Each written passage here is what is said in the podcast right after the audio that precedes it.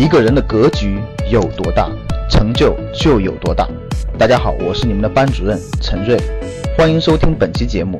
想获得节目中提到的学习资料和学习更多的课程，请加我的微信幺二五八幺六三九六八。我的微信是幺二五八幺六三九六八。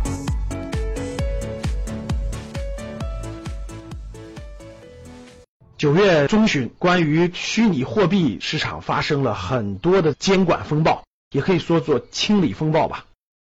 无论是从 ICO 的关停，到金融监管部门的人士明确发声，对国内比特币交易平台下定论，全部关停，并于近期退出市场。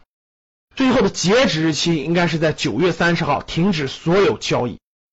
虚拟货币的交易平台的严监管风暴可以说是正式来袭。我们在以前录过一期节目，我们就说过，像比特币这样的虚拟货币，不建议大家普通的投资人去碰，风险太大了。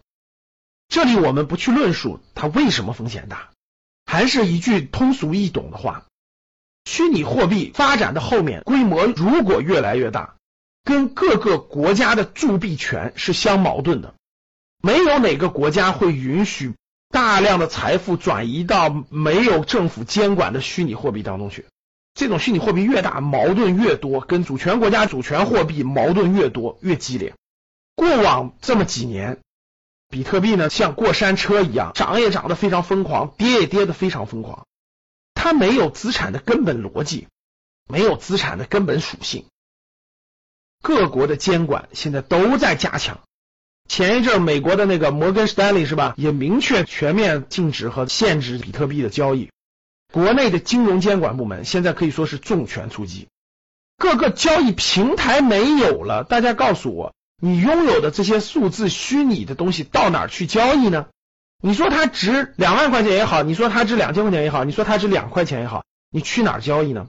没有这样的交易平台了。那很多人说翻墙什么到海外等等的。我觉得这些都不符合我们大众的投资理财的需求，太麻烦、太费劲儿、不靠谱。出任何问题，谁给你去打这个法律官司？你是打国内官司，你还是打国外官司？你能请得起哪国律师啊？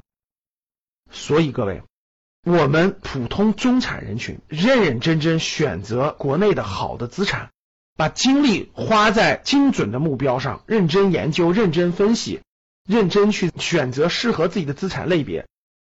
认真学习的前提下，逐步把它掌握了，其实就可以了，没必要去了解，也没必要去关心那些奇奇怪怪的资产，那些你不打算花时间精力去研究的资产。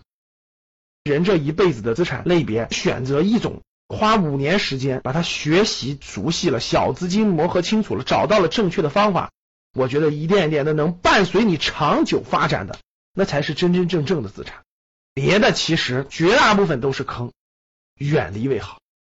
有问那么多为什么的时间和精力，不如认认真真研究你选定的那个资产，那个正确的资产，可以长期生存、长期发展的资产，认真去做研究。所以我是不建议大家碰这些虚拟的资产或者虚拟的货币的。投资一定要踏实，让你的内心踏踏实实的度过每一天，不用纠结这。才是快乐投资、幸福投资的前提吧。当你看到我所看到的世界，你将重新认识整个世界。好，谢谢大家。想获得更多投资理财、创业财经等干货内容的朋友们，请加微信幺二五八幺六三九六八及我们的 QQ 交流群六九三八八三八五六九三八八三八五。